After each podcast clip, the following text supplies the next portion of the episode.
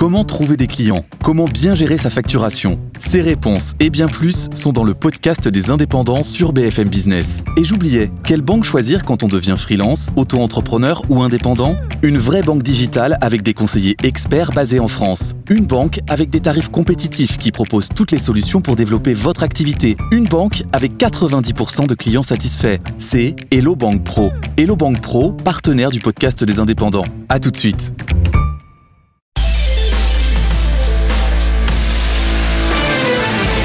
BFM Business. L'émission 100% placement. BFM Patrimoine. Cédric Decoeur. C'est BFM Patrimoine. On vous accompagne deux heures durant et on entame notre deuxième heure. Tout de suite, un coup d'œil sur l'actualité éco.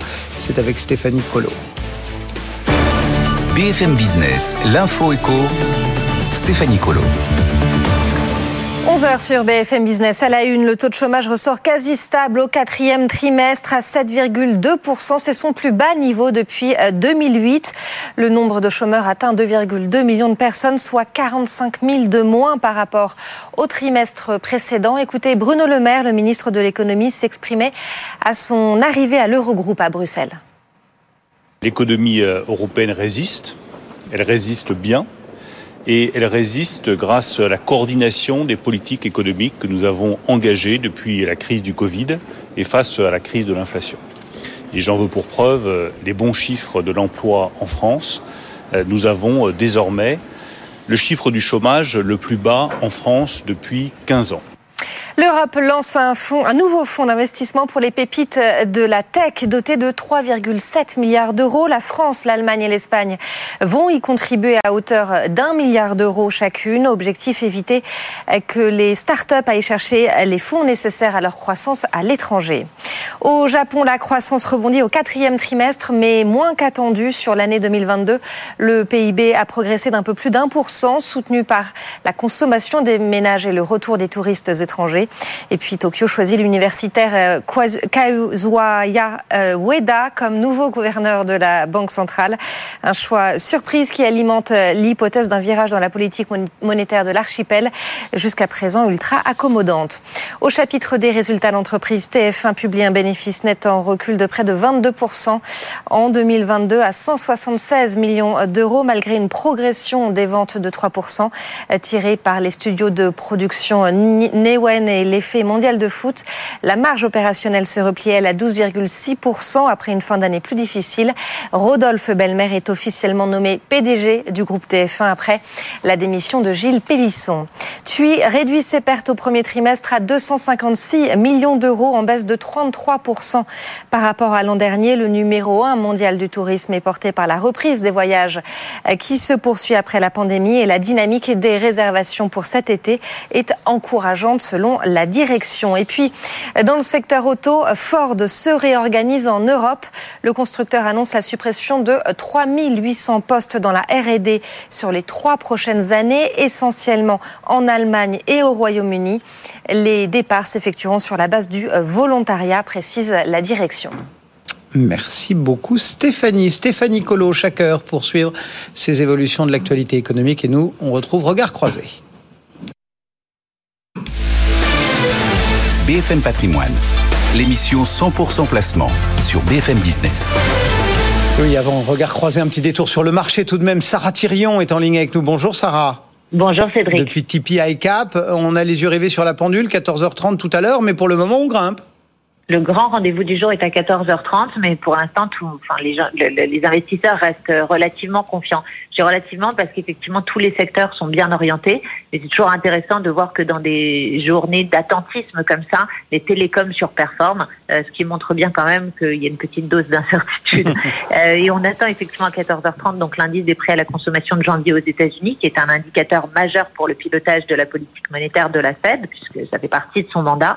En rythme annuel, elle est attendue en décélération euh, par rapport au mois de, de décembre, que ce soit dans sa version globale ou dans sa version corps. En revanche, en rythme mensuel, euh, le consensus s'attend à une légère hausse de prix entre décembre et janvier, compte tenu du rebond des, du prix de l'essence, de la hausse des loyers notamment, et puis aussi effectivement de la bonne orientation des services. Donc voilà notre grand rendez-vous du jour qui pourrait mmh. faire basculer évidemment les choses si ça ne se passait pas exactement comme attendu. Voilà pour le cadre dans lequel effectivement les investisseurs euh, vivent cette, cette matinée. Il y a aussi euh, quand même des, des, titres qui se distinguent et qui méritent peut-être qu'on euh, s'y attarde un instant. D'abord Michelin Michelin en très légère baisse maintenant, mais elle était un peu plus marquée ce matin.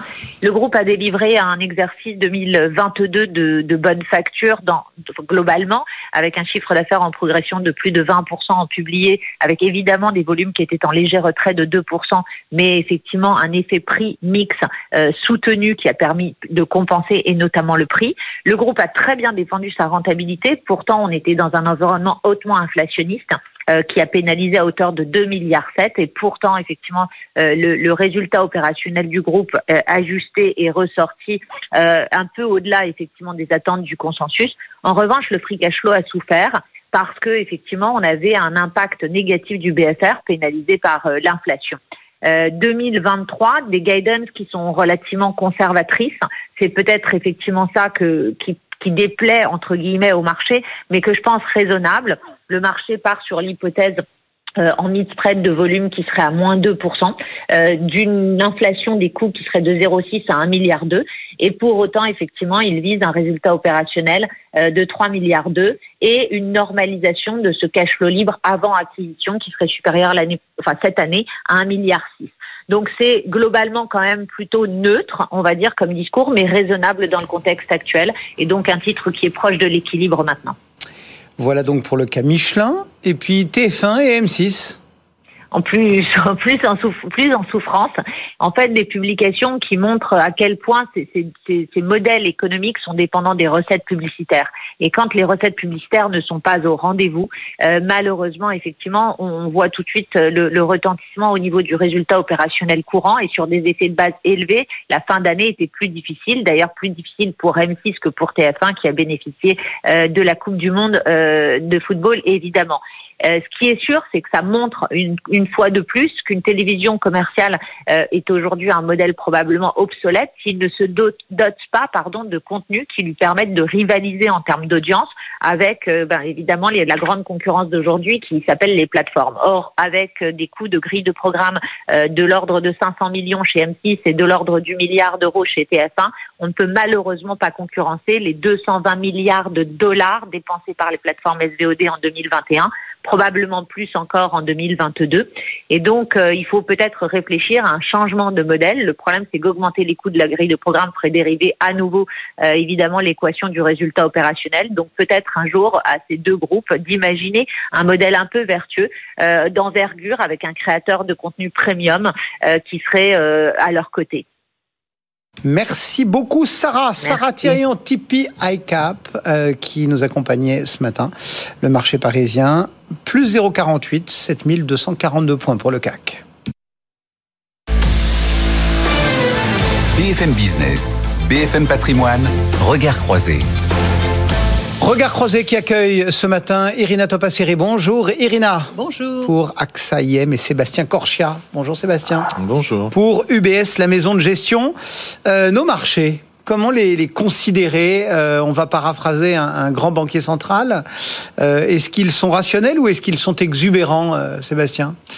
Ils sont, j'allais dire, un peu ni l'un ni l'autre. C'est-à-dire qu'en fait, ils sont rationnels dans le sens où ils voient des bonnes nouvelles arriver. En tout cas, ils voient que le pire n'est pas venu.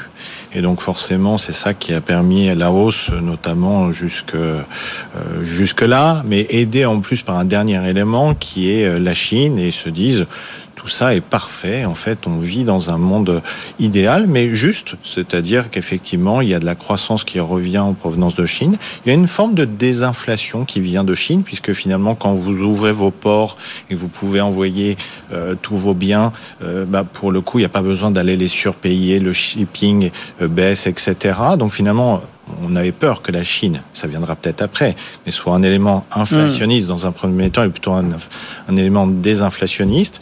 Donc on a finalement de la croissance et puis, on a ce pic d'inflation qui est derrière nous. Et donc, vous avez une désinflation qui se met en place. Et finalement, les marchés ne s'y trompent pas. Et là où ils sont rationnels, c'est qu'est-ce qu'ils jouent face à ça? Ils jouent des valeurs cycliques. Alors, ils jouent les valeurs cycliques industrielles parce qu'elles, tout d'un coup, tout ce qu'elles ont pu avoir en carnet de commandes et qu'elles ne pouvaient pas honorer, elles peuvent le produire. Mhm. Donc, les résultats vont être, euh, vont être plutôt bons. Ils ont raison de jouer ça. Jouent les valeurs de réouverture de la Chine. C'est le luxe. Ce sont les compagnies aériennes. Vous prenez par exemple Dutch Lufthansa qui est très exposé à la Chine, bah, pour le coup, le cours a beaucoup progressé. Euh, il joue des valeurs comme Seb, qui est très très tourné vers la Chine. Donc le marché est, est rationnel.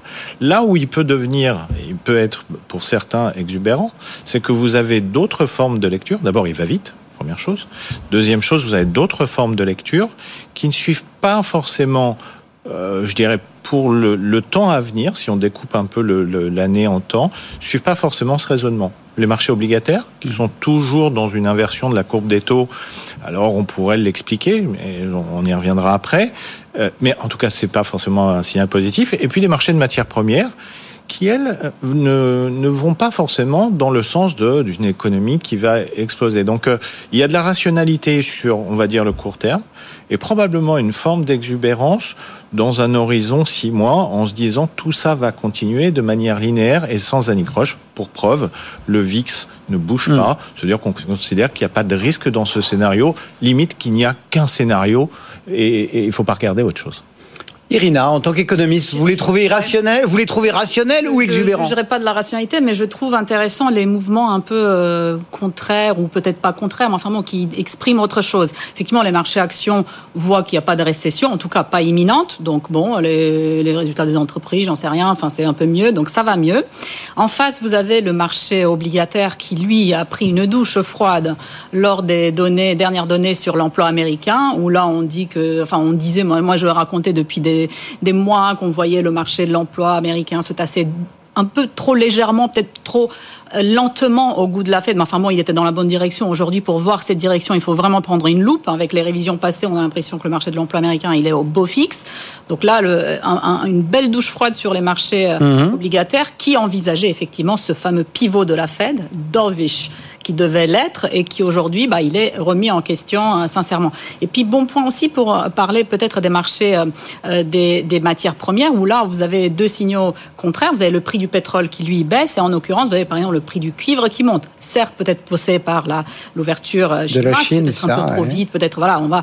Enfin bon on voit très bien que il y aura un peu des chocs de termes de l'échange un peu pour plein de monde qui vont se redistribuer. On va redistribuer à nouveau les cartes et ça toujours de manière assez violente et rapide, je trouve, des mouvements assez forts. Donc, ça, ça engendre un petit peu des, des sursauts pas que de marché, mais après aussi qui peuvent se, effectivement se transmettre un peu sur, sur euh, l'économie réelle, effectivement, euh, dans un temps plus graduel. Mais enfin bon, ça peut prendre différentes formes. Alors, euh, une des, un des grands événements du jour, ça va être ce, ce chiffre de l'inflation américaine. et effectivement, on a les yeux rivés là-dessus. Qu'est-ce que vous attendez? Euh, Sarah nous en a dit quelques mots, mais voilà. C'est le chiffre clé, pas que de la semaine, mais justement, après, c'est ce marché de l'emploi qui, américain, les données du marché du travail qui nous ont laissé un petit peu ben, interloqués. Euh, on a effectivement une tension sur la réserve fédérale parce que elle, son objectif était effectivement de calmer ce marché financier, qui, euh, ce marché de travail qui pouvait faire en sorte qu'on n'ait pas cette boucle prix-salaire, en tout cas qu'il n'y a pas un mhm. emballement des salaires qui lui permette justement d'arriver sur sa cible. Donc aujourd'hui, elle est un peu plus euh, mise à mal là-dedans. Et, donc, effectivement, euh, il faut que la désinflation se, euh, se poursuive et se valide. Et je pense qu'on ne saura pas tout de suite à la publication comment se positionner. Il faudra très vite rentrer nos chiffres dans nos petits calepins pour calculer. Effectivement, je pense que l'indicateur le, le, clé, qui ne vient pas dans la publication, donc il faut le calculer, c'est l'indicateur de l'inflation dans les services hors logement Parce que le logement, on sait très bien que ça se tasse, donc ça c'est bien, c'est très bien, et ça c'est des mouvements qui se mettent en place. Donc ça. Bon, mais il faut pas que faut, faut enlever cette composante logement. Voilà, il faut regarder. Donc c'est même pas l'inflation sous-jacente tout simplement. Il faudrait donc nettoyer un petit peu parce qu'on sait, par exemple, on sait que ce mois-ci effectivement le prix de, euh, du gasoil a un peu remonté. On sait aussi que par exemple le prix des, des voitures de deuxième main, celles-ci qui nous ont chahuté les chiffres d'inflation d'une manière assez conséquente, bah, elles sont reparties un tout petit peu à la hausse. Donc on a tout ce bruitage là. Donc il va falloir faire du nettoyage pour essayer de regarder ce que potentiellement est vraiment dans le focus de la Réserve fédérale, qui est vraiment son effet propre de sa politique hmm. monétaire sur comment elle, elle influence les trajectoires de l'inflation euh, sous-jacente. Comment voyez les choses, vous, sur ce, cet euh, indicateur-là? Déjà, je ne m'attends pas forcément à une surprise dans le sens où c'est assez bien balisé. C'est-à-dire que les marchés savent effectivement, comme il a été dit, euh, les, les, les petites composantes mensuelles. Une petite remarque quand même, c'est que les règles du jeu ont changé ce mois-ci. Ça sera une nouveauté pour le calcul du, du CPI, c'est-à-dire qu'on va changer les pondérations. Euh, C'est-à-dire qu'on va mettre plus de services, moins de biens. Euh, ça va avoir quoi comme effet? On sait qu'il y a plus d'inflation à court terme dans les services, donc ça peut le faire monter un petit peu. Donc attention, il y a un changement de lecture. Deuxième chose, euh, c'est qu'il y a un changement des méthodes de calcul de saisonnalité. Ça veut dire quoi? C'est-à-dire qu'il y aura probablement moins d'inflation vers la fin de l'année avec ce changement de, de, de c'est des stats. Hein. Euh, euh, voilà, il y aura moins d'inflation à la fin de l'année. Et puis ce changement qui avant se faisait tous les deux ans, maintenant il va se faire tous les ans. Pourquoi on fait ça? Juste pour comprendre, euh, c'est pas histoire de brouiller les cartes. C'est parce qu'avant on le faisait tous les deux ans. Sauf que quand vous regardez les deux dernières années avec le Covid, dedans quand vous avez un panier d'inflation, vous avez un billet d'avion et que vous pouvez plus voyager, ça perturbe tout ça. Donc et je dis et où le coût des voitures, le coût des voitures d'occasion, etc. Et puis vous avez une autre composante aussi, c'est la composante immobilière les loyers. Bref, il y a, un petit changement de méthodologie qu'il faut pas ignorer. Donc, hormis ce changement-là, j'attends pas grand-chose parce que c'est balisé et parce qu'il y a un effet de base que les, les gens attendent, en sachant très bien que de toute façon, ça va baisser. Ce que j'attends plus, c'est à horizon euh, deux, trois jours après. C'est-à-dire des marchés qui peuvent continuer à se faire leur scénario, euh, de se dire euh, finalement la Fed et les, toutes les banques centrales se trompent complètement. On est bien dans de la désinflation. Et puis des banquiers centraux qui vont continuer, parce que je ne les vois pas changer leur discours, ou alors ça serait abandonner la partie en race campagne, dire on vous a dit, on vous, on vous dit, et on va vous redire qu'on ne bougera pas les taux avant au moins 2024. Et plus ça, ça, ça arrive, plus c'est le grand écart. Et finalement, il commence à y avoir, c'est le don't fight the Fed, vous savez, on ne combat pas la Fed, et euh, c'est là où on va voir si, jusqu'où on va aller, qui va gagner. Et c'est important pour la suite des marchés, notamment pour nous, euh, parce que j'ai quand même un doute sur le fait que euh, des deux côtés, un, que les banquiers centraux puissent se tromper. Ils sont trompés. Hein. On a vu qu'ils pensaient à un moment que l'inflation, elle était transitoire, elle, elle ne l'a pas été. Mais aussi des marchés qui, eux, font abstraction d'une chose qui est quand même assez importante, c'est qu'ils ont oublié que les taux d'intérêt étaient remontés euh, en ligne droite et très très forte, euh, très très fortement, et que ces taux d'intérêt dans l'économie, et on a tous fait des études d'économie, même à niveau premier niveau, on sait que ça met allez, entre 6 et 8 mois à se transmettre dans l'économie. Ça va arriver maintenant. Donc euh, là, on arrive à une zone un peu de Bientôt, on saura qui a raison. Mais quand je dis bientôt, c'est peut-être un trimestre encore. comment on se positionne là-dessus, justement, Irina? Parce que euh, c'est vrai, et, vous n'êtes pas le seul, euh, Sébastien, à, souligner ça. C'est-à-dire que, en fait, aujourd'hui, on voit l'inflation qui se calme, et on se dit, ah bah ça y est, les banques centrales ont, réussi leur, leur, enfin, leur travail à payer.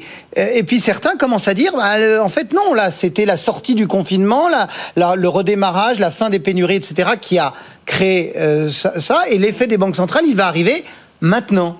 Oui, donc l'effet, c'est toujours euh, d'un lag, enfin d'un temps. Oui, c'est ça. Il y a, ce décalage de. Ceux qu'elles le savent très bien, évidemment. Oui, mais nous, enfin, oui. presque bêtement, nous, on s'est dit, ah bah tiens. C'est fini. On l'a peut-être oublié. Non, non, non, on l'a pas oublié. Effectivement, je pense que là, ce qui est intéressant de voir, c'est un peu le changement un peu de, de, de, de, de, compréhension de l'horizon, si vous voulez, parce que je pense que si on était au rendez-vous au mois d'octobre l'année dernière, on disait en regardant 2024, une première moitié de l'année, une récession cyclique, et puis on repart sur la deuxième moitié. Et j'ai l'impression qu'on a complètement euh, révisé peut-être même à l'inverse. Alors, je ne sais pas, dans les nouvelles statistiques, par exemple, de la, de la Commission européenne, on voit plutôt une accélération d'ailleurs de la croissance sur la deuxième moitié de l'année. Je pense que c'est là où le doute réside.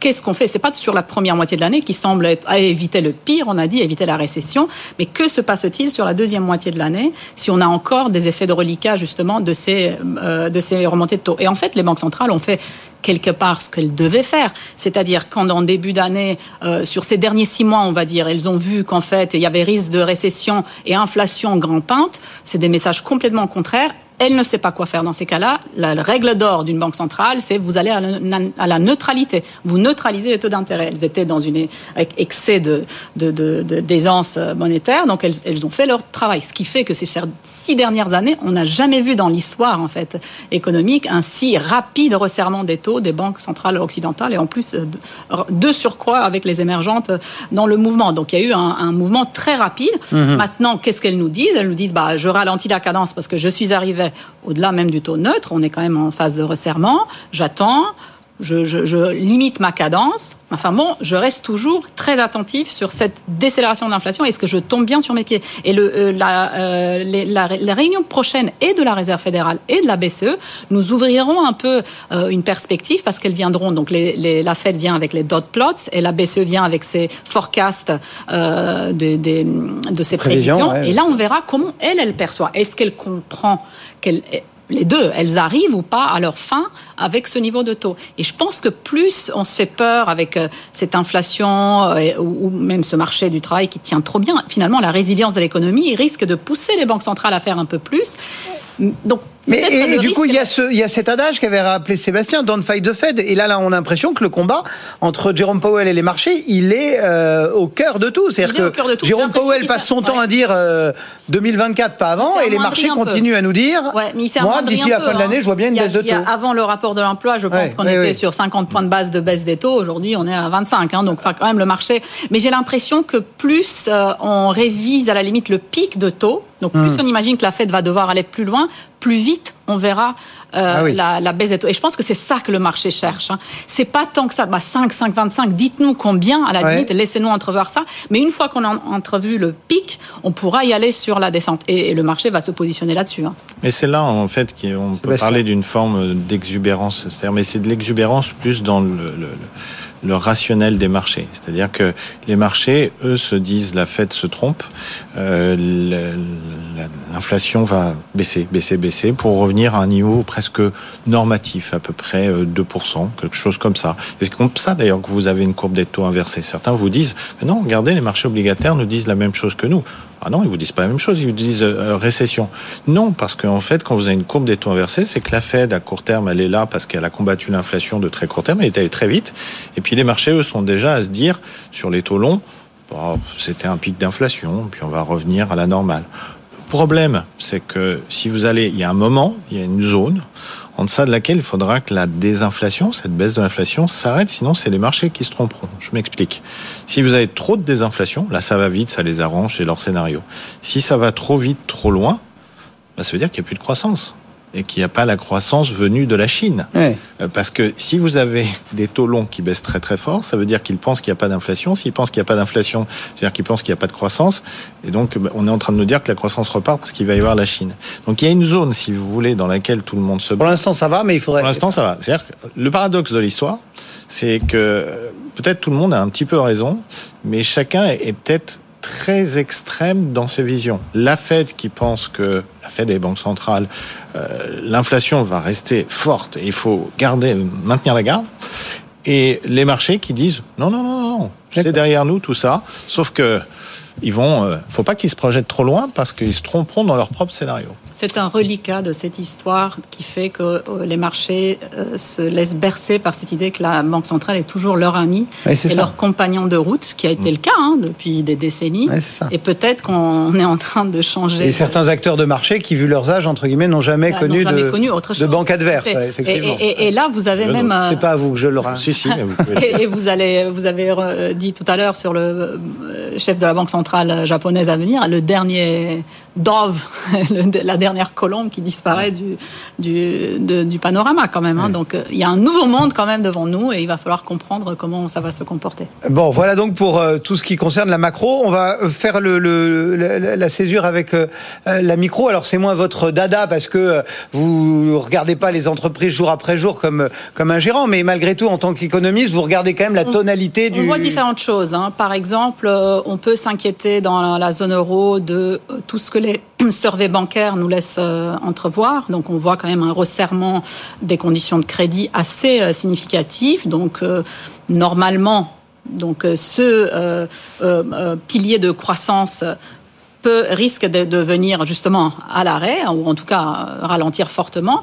Et puis en face de ça, là encore, hein, vous voyez, des, des choses assez assez contrasté. Euh, vous voyez le taux de liquidité des entreprises, hein, c'est-à-dire leurs actifs liquides sur leurs euh, actifs de dette, hein, sur leur, dette totale, qui est euh, en France par exemple à un pic historique. Donc on voit que les entreprises ont quand même encore du cash, ils ont encore des liquidités. Ça c'est un reliquat aussi de la pandémie, hein, de la du coup quoi qu'il en coûte, etc. Donc il n'y a pas que les ménages qui ont bénéficié, mais les entreprises aussi. Donc il y a quand même une situation assez aisée là-dessus. Euh, reste à savoir si ça va faire un coussin protecteur de l'investissement à, hmm. moyen terme ou au contraire on va on va friser dessus, on va avoir peur, on va se faire peur. Donc donc il y a encore beaucoup d'incertitudes qui font que justement ce, ce cette façon d'entrevoir les, les, trimestres de la croissance à venir sur cette année sont encore euh, pas les dés sont pas encore jetés. On a encore beaucoup de questions à se poser sur la deuxième moitié de, de cette année. Sébastien, pour faire le ces résultats d'entreprise. Ah, pour faire le lien avec les résultats d'entreprise, tout en revenant de, de, de, de, la macro, il y a le consommateur, parce que c'est un bon lien entre les deux. C'est le consommateur final en définitive. Mhm. Et euh, si on regarde notamment euh, aux États-Unis, euh, on peut s'apercevoir que ce consommateur final, il a quand même grillé son épargne euh, ces dernières années. Les taux d'épargne sont plus du tout les mêmes, on est presque au plus bas, entre guillemets. Il tire beaucoup sur ses cartes bancaires pour consommer. Donc paradoxalement, il garde un niveau de consommation très élevé. À la différence près qu'il a plus d'épargne, il a plus de crédit et qu'avec la remontée des taux, aujourd'hui, quand il tire sur son crédit revolving, il tire à 19% et que ça, c'est un niveau de taux d'asphyxie euh, qui est pas bon. Donc il y a quand même euh, une prudence sur le euh, consommateur américain qui, lui, est en plein emploi et a des hausses de salaire, donc pour l'instant ça va, versus le consommateur final européen, mhm. pas encore forcément les hausses de salaire, qui a eu toutes les hausses, alors selon les pays et en fonction des politiques budgétaires, les hausses de l'énergie, donc euh, le point faible à venir, en tout cas, et dans les prévisions, euh, c'est plutôt les entreprises dont le consommateur final, c'est euh, ah, le client, c'est le consommateur final. Modulo, ce que je vous disais par exemple sur l'industrie et les voitures, pourquoi les cycliques ça marche bien en bourse et l'automobile par exemple, parce qu'il faut produire tout ce que les consommateurs avaient commandé avant en termes de voitures, de camping-car, tout ce que vous voulez, etc. Donc il y a un effet de, de lag. Maintenant, donc bah, comme on n'a pas eu la récession, les entreprises, elles publient plutôt pas mal, mais c'est vrai qu'il y a un décalage aujourd'hui entre la hausse des marchés et puis finalement le consensus, qui lui ne sait pas vraiment... Ils vont quand même un peu chausser des lunettes roses.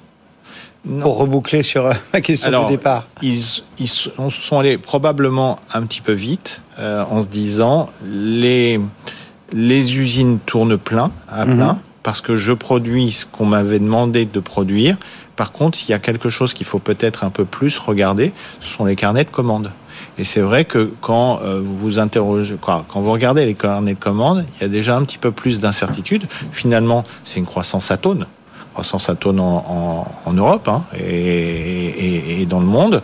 Euh, le côté plus, c'est que les entreprises, effectivement, et ça c'est maintenant euh, depuis longtemps, elles ont une, bonne, euh, comme, dire, comme on disait, hein, finalement un bon bilan, euh, euh, elles ont la capacité de voir venir. La question qu'on se pose sur les entreprises, on a tous raté, hein, c'est ce fameux pic de marge, en disant à un moment elles vont être prises à revers. D'accord. On l'a jamais vu venir. Euh, est-ce que c'est maintenant qu'on va le voir venir avec les hausses de salaire à un moment où l'inflation redescend et qu'il va y avoir ce croisement? Trop tôt pour le dire. En fait, les résultats, pour l'instant, ils sont pas mauvais. Et ça aide la bourse. Merci beaucoup à tous les deux. Irina Topasseri, AXA IM, UBS, la maison de gestion et Sébastien Corchet était au cœur de Regards croisés ce matin. Dans un instant, un détour technique par les marchés. Ce sera avec euh, Romain Daubry. N'oubliez pas non plus de retrouver les replays qui vous attendent sur le site ou sur vos plateformes préférées. À tout de suite.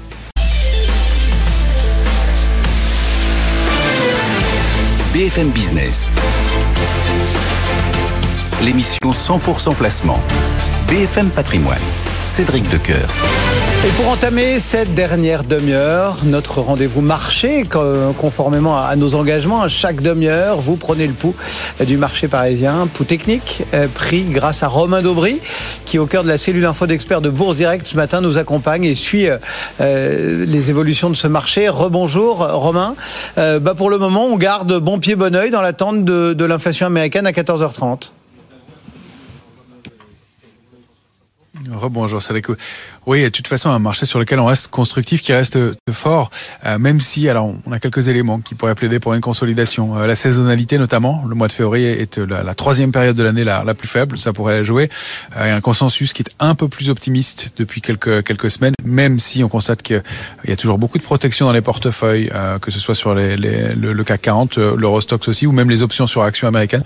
On a des niveaux de protection qui sont qui sont importants toujours, qui indiquent qu'on a toujours un peu de prudence dans ce dans ce marché. Euh, et puis même avec le parcours important qu'on a connu depuis le début de l'année, mais effectivement aucun aucun retracement euh, sérieux ne se met en place, euh, même si on l'a vu de façon un petit peu plus marquée sur les sur les indices américains. Euh, pour nous, ça a été de 2,5% de consolidation euh, pour pour un peu plus de 5 sur sur l'indice Nasdaq, et toujours sans pression baissière, toujours avec des, des marchés qui sont à la main des, des acheteurs. Alors on a cette semaine d'échéance sur les marchés dérivés qui peut amplifier les mouvements souvent, euh, quand il y a des, mouvements importants qui se mettent en place, c'est autour ou après l'échéance des marchés dérivés, donc on verra, mais février n'est pas une, échéance majeure. Pour l'instant, on a toujours un marché euh, haussier, et puis donc, bah, si on regarde le Nasdaq, une consolidation qui s'est mise en place, après avoir touché une cible à 12 865, 12 880 points, on est allé quasiment parfaitement chercher le niveau de, support, la ligne de coup la, de la figure de retournement haussière à 12 165. Tant qu'on est au-dessus, bien le marché a des chances de rebondir. Ça a déjà été le cas. La cible de l'impulsion, c'est 13 720 sur le Nasdaq 100, donc on a toujours de la place. Et même si on consolide un peu plus, jusqu'à 11 860, ça donnera encore 5% de consolidation sur le Nasdaq. Ça remettrait pas du tout en cause la, tendance. Donc peut-être un peu plus de volatilité, mais toujours un, un, marché qui est à la faveur des acheteurs. C'est la même chose pour le S&P. Euh, 4058, le niveau de retracement idéal, on est descendu à 4060 et puis on a rebondi euh, vendredi et hier assez rapidement avec toujours des, des volumes un peu un peu un peu moins fort que les jours précédents, mais toujours euh, à la faveur des acheteurs. Et au-delà de 4132, on est réinstallé, donc avec une zone cible 4180, 4200, qui est un niveau important à déborder. C'est le gap baissier du, mois d'août dernier. Si on se réinstalle au-dessus, on a des chances d'accélérer et de continuer le mouvement haussier qui s'est mis en place depuis plusieurs semaines maintenant. On a pas mal de secteurs forts importants aussi, la finance, la banque, euh, l'automobile se comporte pas mal. Euh, les secteurs liés aux énergies aussi, le oil and gas notamment le, le, sur des paniers de valeur. Euh, on a des niveaux de retracement intéressants aussi sur l'Asie, sur les secteurs, sur les indices chinois euh, qui ont euh, bien accéléré, qui ont formé des throwbacks, qui sont allés s'appuyer donc sur des lignes de, de, de débordées il y a quelques semaines, qui sont allés se rappuyer dessus, qui peuvent réaccélérer. Donc ça forme des points d'entrée intéressants aussi. Si on veut regarder les petites et moyennes euh, capitalisations, j'en ai trouvé trois qui ont des, configurations intéressantes qui continuent à, payer. Beneteau dépasse 15-20, c'est une euh, résistance majeure de, très long terme. Balio continue son parcours haussier, toujours euh, de façon assez harmonieuse. Et puis nous, on est rentré sur euh, Villemorin, qui est en train de, de, déborder une petite structure de consolidation par le haut, qui donne du potentiel. Et puis bah, parmi les consolidations et les, valeurs fortes, si on regarde des plus grosses capitalisations sur le CAC 40, on a Dassault Systèmes, Legrand ou Capgemini, qui après avoir bien publié, ont accéléré et ont consolidé un petit peu et là continuent à leur parcours haussier, donc ils sont sur des niveaux d'accumulation intéressants avec encore du potentiel pour la suite probablement. Merci beaucoup Romain. Romain Daubry euh, et la cellule info d'experts de Bourse Direct qui nous accompagne euh, chaque mardi matin euh, sur ces marchés financiers. Le CAC 40 donc qui progresse de 0,53%, 7246 points. BFM Business, BFM Patrimoine, les coulisses du patrimoine. Nous sommes le 14 février, ça n'aura échappé à personne. Pour ceux qui ne trouvent pas ça trop commercial, c'est la Saint-Valentin. Et donc, Barbara Thomas-David, vous êtes notaire et vous nous dites euh, oui au conseil du notaire pour la vie à deux, c'est ça? Mais oui, bien sûr. On a besoin de vous? Mais écoutez, euh, on a besoin du conseil de son notaire pour euh, une bonne gestion de patrimoine, pour une anticipation, pour un mariage heureux, euh, pour justement une vie heureuse au quotidien. Il faut anticiper les choses. Parce qu'il y a des conséquences patrimoniales, entre guillemets, des différents modes, par exemple, de conjugalité. Bah, ça? vous savez, en France, il y a trois grands modes de conjugalité le mariage, le pax et puis le, le- le concubinage. Et plus le mode de conjugalité est encadré, plus la protection légalement, c'est-à-dire qu'en en termes, lorsque vous êtes marié, vous bénéficiez d'une véritable protection de votre conjoint, de, de l'être qui est cher. euh, tout au long de la vie. Lorsque vous êtes paxé, ben, moins de contraintes et moins de protection. Et puis, lorsque vous êtes de simples concubins, on a coutume de dire les concubins ignorent la loi, donc la loi les ignore. Eh oui. Il n'y a pas de protection particulière. Alors, on va essayer de se poser un certain nombre de questions et puis vous nous direz, vous nous guiderez euh, dans, dans ces différents euh, modes. Euh, D'abord, pour acheter un logement à deux, est-ce qu'il vaut mieux se marier? Alors, encore une fois, si on est dans une optique de protection de l'être cher, oui, puisque le, mariage, c'est une modalité de protection euh, de son conjoint. Donc, par exemple, euh, je vous cite euh, deux exemples. Lorsque vous êtes marié, si vous voulez vendre la résidence du couple, il faut l'accord de l'autre. Même s'il n'est pas propriétaire, la vente du logement de la famille nécessite l'accord de son conjoint. De même, en cas de décès, vous bénéficiez d'un droit euh, viager au logement, sauf si vous le, vous, vous le retirez par, euh, par testament authentique, mais vous avez automatiquement la possibilité de conserver votre cadre de vie. Alors, à défaut euh, de mariage, quelle solution juridique un couple peut-il envisager pour sécuriser du coup son, son, son acquisition Bien sûr. Donc, en fait, si vous voulez, euh, lorsque euh, vous n'êtes pas marié, vous êtes soumis, lorsque vous achetez un bien immobilier, au régime de l'indivision comme tout un chacun. D'accord. Et vous achetez dans les proportions qui correspondent à votre, à votre financement, hein, tout, tout classiquement. Donc chacun a la part qu'il acquiert. Tout à fait. Et l'idée, l'idée, c'est que euh, les règles de, euh, de l'indivision, c'est quasiment l'unanimité pour tout. Donc, vous voyez, c'est un carcan euh, juridique euh, qui laisse peu de place à la liberté, et notamment lorsqu'il y a un décès prématuré, vous vous retrouvez avec vos enfants ou les enfants de votre conjoint lorsqu'il y a des familles recomposées. Eh oui. Donc il y a, y a un mécanisme assez simple, c'est de recourir à une SCI. La SCI, elle permet la, la différenciation de l'avoir et du pouvoir, c'est-à-dire que vous allez par le mécanisme de vos statuts, euh, gérer votre gouvernance en fonction de votre philosophie de vie et de vos souhaits. Vous allez pouvoir verrouiller votre société de sorte que si jamais y a, votre conjoint est dans l'incapacité euh, temporaire ou permanente de- de- de- d'accomplir des actes de gestion, mais également des, actes de disposition, vous allez pouvoir prendre le pas et en votre qualité de gérant, va continuer à gérer le bien. Euh, c'est la même chose en cas de en cas de décès. Grâce à une SCI, vous avez, si vous voulez, euh, une possibilité clairement de, de plus de liberté et de souplesse. Voilà donc un premier conseil. Un conjoint peut-il hériter en cas de pax? Ah, ah. ça c'est euh, c'est une question qui, qui revient qui revient souvent. Vous savez que maintenant ça commence à dater depuis 2007. euh, le législateur fiscal a considéré que les conjoints mariés ou paxés n'avaient pas à payer de droits de succession. Alors pour les conjoints euh, mariés, c'était bien parce qu'on est passé de 20% à zéro, mais pour les paxés, on est passé de 60% Ah ouais. à zéro. Et donc il y a eu un, un- un cheminement un peu rapide dans l'esprit de certains Français qui se sont dit super, je paye plus de droits, donc j'hérite. Or, euh, quand vous êtes marié, vous héritez automatiquement de votre conjoint. Quand vous êtes paxé, vous n'héritez absolument pas de votre conjoint. Il faut passer par la On paye case. zéro sur rien. Ben voilà. Pas mal. Donc, l'idée, c'est de passer par la case testament. Donc, Ah oui, absolument faire un testament. Et là, vous paierez zéro, comme vous dites, euh, de droit Mais de... zéro sur quelque chose. Mais zéro sur quelque chose, c'est mieux. C'est pas mal. C'est toujours mieux, effectivement. Euh, à quel moment, euh, bon, parce qu'on est quand même là aussi pour donner des conseils, donc euh, on voit que être accompagné pour être guidé au, au bon endroit, c'est tout de même important. À quel moment il faut prendre rendez-vous chez son notaire, chez son conseil, chez... Je dirais que c'est à tous les moments clés de la vie. C'est-à-dire que vous vous mariez ou vous vous paxez. Est-ce qu'il faut faire un contrat de mariage ou pas il faut effectivement aller voir son notaire pour voir si oui ou non c'est opportun. Il va vous conseiller en fonction de, votre patrimoine. contrairement à ce que pensent certains, ça n'est pas parce qu'on n'aime pas son conjoint qu'on veut un, un, contrat. C'est pour euh, des, de, vraies raisons. Ben, vous savez, souvent il y en a qui disent pourquoi tu veux faire un contrat euh, C'est que tu penses déjà à me quitter ou... On dit souvent que le testament ne fait mourir personne. et eh bien le, contrat de mariage ne fait divorcer personne. bon, donc, chaque fois qu'on a un moment patrimonial de sa vie, etc.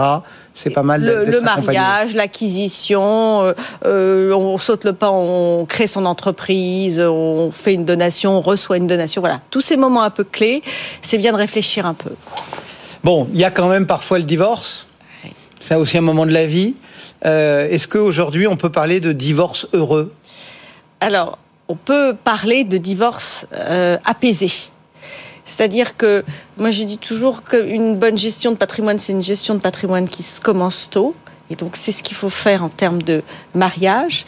Et puis euh, la paix des familles, c'est également la paix du couple. Et la paix du couple, eh ben, elle s'anticipe.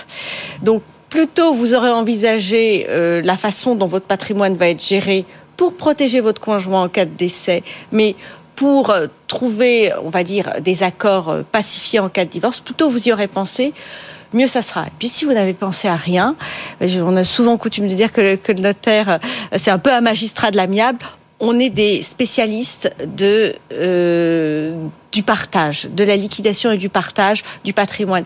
Et force est de constater que souvent, là où il y a un problème de couple au moment du divorce, qui est évidemment un problème personnel, ce qui va crisper encore plus les choses, c'est euh, les problèmes de partage du patrimoine, les problèmes patrimoniaux. Et si effectivement on peut mettre les gens autour d'une table pour dire bon ben voilà, vous êtes d'accord sur ça, sur ça vous n'êtes pas d'accord, mais on va trouver un accord pour que tout le monde garde la tête haute, tout le monde puisse sortir du, du mariage. Et là, faut un peu le regard, je, veux dire, froid et chirurgical du notaire aussi, qui est capable de, de guider. Enfin, euh, froid était peut-être pas bon, mais euh, ça, c'est bah, important. C'est-à-dire qu'en fait, oui, il y, y, a deux choses. Il y a le regard euh, chirurgical pour, pour le partage, mais également le regard humain. Hein, il faut avoir un peu d'affection humaniste aussi, le regard humain de trouver euh, un accord, on essaye toujours de, de concilier les parties. C'est notre cœur de métier, la conciliation pour un, un mariage heureux. Oui, au conseil du notaire, nous dit Barbara Thomas David. Merci beaucoup d'être passé nous voir. à très bientôt dans les coulisses du patrimoine. Le CAC 40, lui, continue de grignoter un peu de terrain dans l'attente de cette inflation américaine en début d'après-midi. Hein. Le rendez-vous est à 14h30 et le CAC est à 7245 points. Il progresse de 0,51%. BFM Business avec les échos, nos réponses pour bien gérer votre patrimoine. Le début d'année est toujours une grande période pour l'épargne des Français, avec notamment la publication des taux de rendement des contrats euh, en euros de l'assurance vie. Euh, mais si on sait du coup euh, combien aura rapporté notre argent placé sur l'actif général en euros, il peut être intéressant de se poser la question est-ce que l'assurance vie est toujours un bon placement? Question à laquelle répond cette semaine la une des échos patrimoine en partenariat avec BFM Business. Et on accueille donc Marie-Christine Sonquin. Bonjour Marie-Christine. Bonjour Cédric. Merci d'être là, rédactrice en chef patrimoine des échos. Alors la plupart des assureurs, je le disais, ont publié. Euh, vous nous faites un petit bilan là, euh, histoire de prendre la température. On le suit régulièrement, mais c'est bien de faire une synthèse. On commence à y voir un petit peu plus clair, hein, parce que maintenant euh, les, assureurs ont pour, pour la plupart publié le rendement de leurs fonds en euros pour 2022. Et alors bonne surprise, hein, c'est comme si en 2021 on avait touché le, le fond de la piscine avec un rendement moyen qui était autour de 1,3. Et bien là, c'est beaucoup mieux. Euh, les experts, euh, je cite euh, Cyril Chartier-Castler, qui est bien connu, hein, donc le, fondateur de Good Value for Money, lui, il estime que les taux vont monter par rapport à l'année dernière de l'ordre de 0,5, 0,6, ce qui nous ferait une moyenne autour de 1,9-2%. Alors, certes, c'est beaucoup mieux que l'année dernière. Mais c'est encore. oui, évidemment, vous allez me dire, quand on a une inflation de l'ordre de 6%, euh, ça nous fait quand même un rendement euh, réel négatif de euh, moins 4, ce qui est quand même assez peu satisfaisant. Reste que c'est quand même une épargne sécure, ça reste un pilier de, de l'épargne des Français et vous avez quand même ce rendement qui, avec votre argent qui qui est en, en, sécurité. Alors, vous l'avez dit, il y a quand même des, des différences. Bien sûr. Euh, qu'est-ce qui les explique justement Bien sûr. Alors quand on dit environ 1,9-2%, ça va être une moyenne. Alors vous allez avoir. Parce que là, il y en a qui vont avoir entendu 2%, qui vont voilà. prendre leur relevé, voilà, qui vont voir 1, ils vont dire euh, bon. Ça, ça, correspond pas du tout, c'est pas du tout ce qu'on m'a dit. Bah, Christine, elle avait dit 2. D'autres en revanche euh, qui, qui, vont avoir de, de, de, bonnes surprises. Alors euh, vous avez cette barre des, des, des 2%. Euh, en général, ceux qui ont les plus mauvais rendements entre guillemets, ce sont les, les banques assureurs, ce sont ceux qui ont d'énormes masse de, de, capitaux à gérer. Et puis ceux qui vont être au-dessus des 2%, bah, ça va être comme d'habitude les mutuelles, euh, les associations d'assureurs, certains assureurs euh, qui euh, ont voulu faire, agile, faire un effort plus agile. Parce que évidemment, quand vous avez des masses de capitaux gigantesques à gérer, quand vous avez plusieurs dizaines de milliards d'euros à gérer, c'est très compliqué. C'est beaucoup plus facile de saisir des, des opportunités et d'être agile, habile quand vous avez quelques centaines de millions à gérer.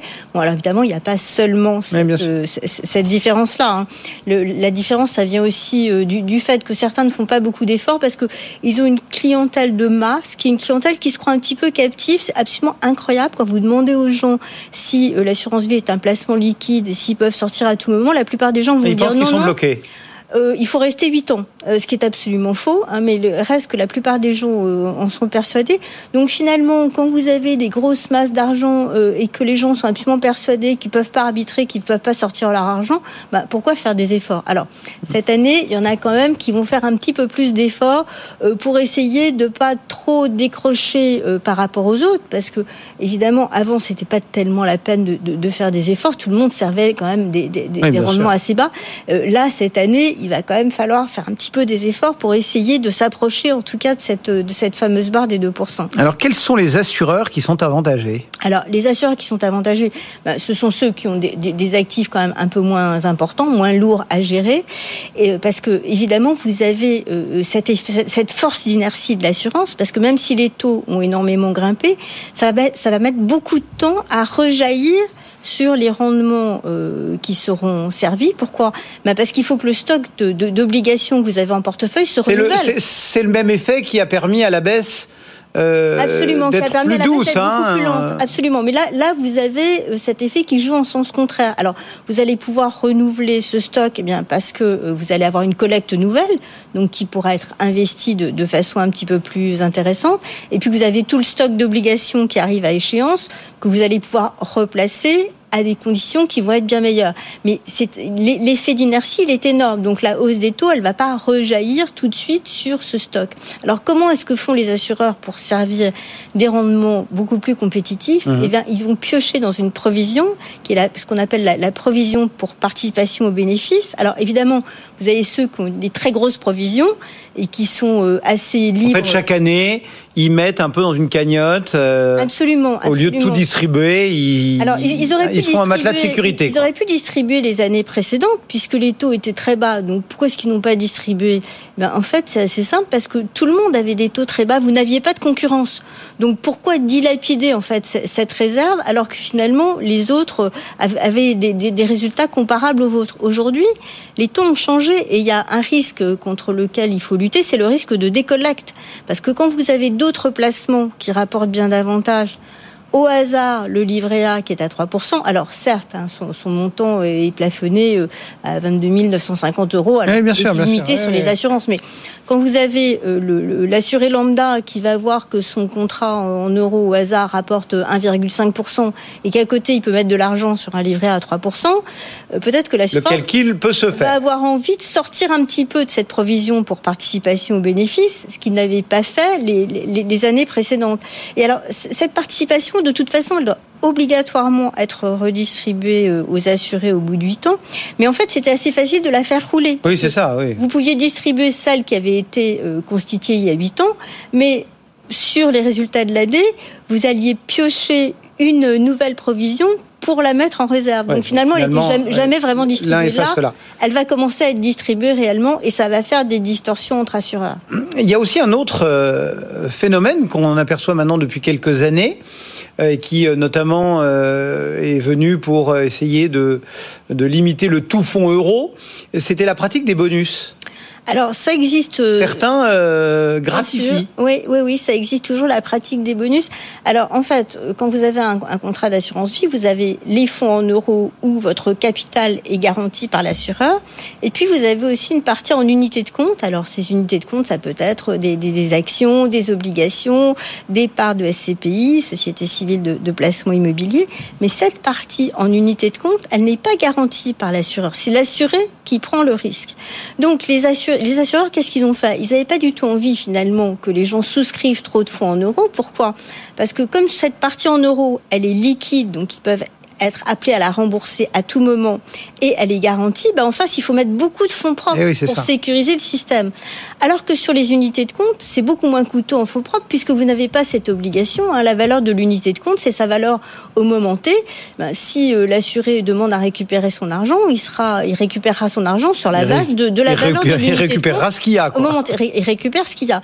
Donc il y a eu toute, toute une forme d'incitation et, des incitations qui ont pris des formes très coercitives. D'ailleurs, un certains assureurs n'acceptaient pas plus d'un certain pourcentage en euros et ils obligeaient vraiment ceux qui voulaient souscrire un contrat chez eux à placer un certain montant en unité. En UC, ouais. Et puis il y en a d'autres qui avaient euh, une pratique un petit peu plus sympathique, euh, qui euh, consistait à faire des incitations, c'est-à-dire que lorsque vous aviez un gros pourcentage d'unités de compte en souscrivant votre contrat, eh bien pour vous récompenser, eh bien il vous servait sur votre fonds en euros des rendements bien supérieurs à ceux des Et autres. ça, ça continue Et aujourd'hui. cette pratique perdure tout à fait, ce qui fait que vous avez certains assureurs, certaines mutuelles actuellement, euh, qui euh, offrent justement, euh, si vous avez un très gros pourcentage d'unités de compte, des rendements bien supérieurs à ceux des autres. Ah Ça peut aller jusqu'à 3,20 par exemple.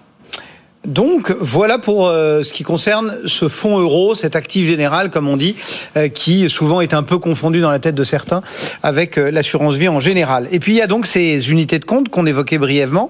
Là, qu'est-ce qu'on peut dire de leur performance? Qu'est-ce que ça va avoir donné Alors, on n'a pas encore les, les- les résultats, mais enfin, c'est quand même assez facile à voir. Le CAC 40 l'année dernière, c'était de, de l'ordre de moins 10%, moins, moins 9,5%. Euh, donc, les unités de compte, ça va être un petit peu la douche froide. hein. Il Ouais. ne faut pas compter cette année sur vos Sur unités perf. de compte en action euh, pour rattraper des performances euh, médiocres euh, sur, sur la partie en euros. Alors, bien évidemment, il faut voir ce que ça donne sur le long terme. hein. Il ne faut pas voir les, les, les performances année par année. Enfin, c'est certain que pour beaucoup, ça va être un petit peu le- le- la douche froide de voir que les unités de compte n'ont pas du tout servi à booster la performance, bien au contraire. Sauf que euh, il y en a qui vont quand même sortir très bien leur, leur épingle du jeu. Ce sont ceux qui ont misé sur les unités de compte immobilières.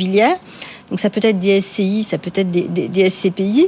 Et euh, on voit que les résultats de- de- du rendement de, de ces SCPI bah, restent très élevés. hein. Ça Mhm. va être encore de l'ordre de 4,5%. Euh, donc on voit que c'est quand même un, un placement qui est très résilient, très solide. On voit qu'elles ont très très bien traversé euh, les précédentes crises. Alors attention, parce que euh, SCPI, ça ne veut pas dire que le capital est garanti. Non, bien le sûr, prix de la part peut baisser. Si on remonte un peu plus loin dans le passé, euh, dans les années 90, elles ont quand même vécu une crise euh, sévère. Et puis, même si les perspectives ne sont pas mauvaises, on sait quand même qu'une hausse des taux et une récession potentielle, c'est pas bon pour l'immobilier tertiaire, euh, l'immobilier de bureau, l'immobilier de commerce sur lesquels sont investis euh, ces parts de SCPI. Donc quand même prudence, euh, ne pas placer la totalité de, de son épargne euh, sur des SCPI, a fortiori sur une seule SCPI, ça serait. euh, Oui, Parce qu'en fait, le, placement le- on rappelle quand même que le contrat d'assurance vie, c'est une enveloppe dans laquelle on met un peu ce qu'on veut, de l'actif général, des unités de compte, et que justement, c'est un peu le règne de la diversification. hein. Ça fait partie des gros atouts de l'assurance vie, cette diversification. Là, en fait, on a évoqué le fonds euro, les UC. Alors, il, recouvre beaucoup de choses, mais on va dire c'est un peu classique. Euh, Est-ce qu'il y a des, des choses, des, des pistes de réflexion euh, qui permettraient un petit peu de, de, de booster euh, notre contrat d'assurance vie? vous avez quelques unités de compte qui sont très prisées en ce moment. Euh, par exemple, les fonds structurés. Alors, les fonds structurés, ce sont des fonds qui euh, vous offrent des promesses de rendement de l'ordre de 3 à 6% et pour certains, en plus, cerise sur le gâteau, une garantie en capital. Alors, ça fonctionne assez bien en ce moment. Pourquoi? Parce qu'il y a deux composantes dans ces fonds structurés. Une partie taux. Alors, comme les taux ont monté, ben, ça permet de dégager plus de rendement. Et une partie option. Et justement, on peut utiliser ce rendement pour miser sur des options, options qui sont euh, favorisées par la volatilité volatilité de la bourse. Alors, donc, on a l'impression qu'on a le meilleur des deux mondes, mais il faut faire quand même très attention de bien comprendre la mécanique de ces fonds structurés qui Mhm. restent assez complexes. Il faut euh, comprendre sur euh, quel indice ils sont adossés. Parfois, vous avez des indices qui sont relativement complexes. Euh, Il votre faut argent- comprendre la formule. Enfin, la comprendre formule. la en tout cas. formule, votre argent peut être bloqué pendant de, de- de longues années. Vous pouvez avoir des conditions de remboursement anticipé qui sont plus ou moins compréhensibles. Et puis surtout, vous pouvez avoir des frais qui sont très importants, une superposition de frais qui peut faire que votre rendement net peut être finalement beaucoup moins euh, sympathique que ce qui vous était proposé euh, au Donc départ. oui, c'est une solution, mais il faut bien lire son produit et bien, bien euh, comprendre et bien, avoir bien compris où est-ce qu'on mettait le- son le- argent. le bon grain de livret et comprendre que ce, ce ne sont pas forcément des produits qui sont 100% sans risque. L'assurance vie à la une donc de euh, cette euh, de ce numéro des éco patrimoine qui sera disponible vendredi, c'est ça? Absolument vendredi Dans prochain. tous les bons kiosques en partenariat avec BFM Business. Merci beaucoup Marie-Christine. Merci Cédric. d'être venue nous dévoiler tout ça en avant-première, la rédactrice en chef patrimoine des échos. Dans une petite poignée de minutes, euh, c'est 98 minutes business et on retrouve donc Sandra Gandouin. Bonjour Sandra. Bonjour Cédric. Tout de vert vécu, vêtu. Exactement, on va parler du, La du couleur de l'espoir. Couleur de l'espoir. Bah oui, mais c'est le ton de l'émission tous les jours, effectivement. Le taux de chômage qui est resté quasiment stable au quatrième trimestre, 7,2% de la population active en France. On va décrypter ce dernier chiffre de l'INSEE avec Thomas Sasportas. On reviendra sur la situation des boutiques, des boutiques de vêtements et de chaussures, notamment en France. En deux ans, 11% du parc de boutiques a disparu et on va en parler avec Johan Petiot, le directeur général de l'Alliance du commerce, qui sera notre invité. Euh, Dans le débat, on viendra sur la génération Z, qui elle est, comment elle consomme, comment elle travaille aussi. Ce sera à 12h40 et puis 12h55, deuxième partie d'émission, la libre antenne de l'économie, avec cette question à laquelle Lorraine Goumont répond aujourd'hui. Est-ce qu'on peut dire non en entreprise? C'est à suivre dans une petite poignée de secondes, 90 minutes business. Nous, on se retrouve demain matin dès 10h pour BFM Patrimoine. Le CAC 40 est à 7242 points. Il attend son chiffre de l'inflation américaine en grimpant de 0,47%. C'est à 14h30 et donc vous retrouverez euh, la bourse avec BFM Bourse pour euh, disséquer ce tout dernier chiffre de l'inflation US. Très bonne journée. BFM Business avec les échos, nos réponses pour bien gérer votre patrimoine.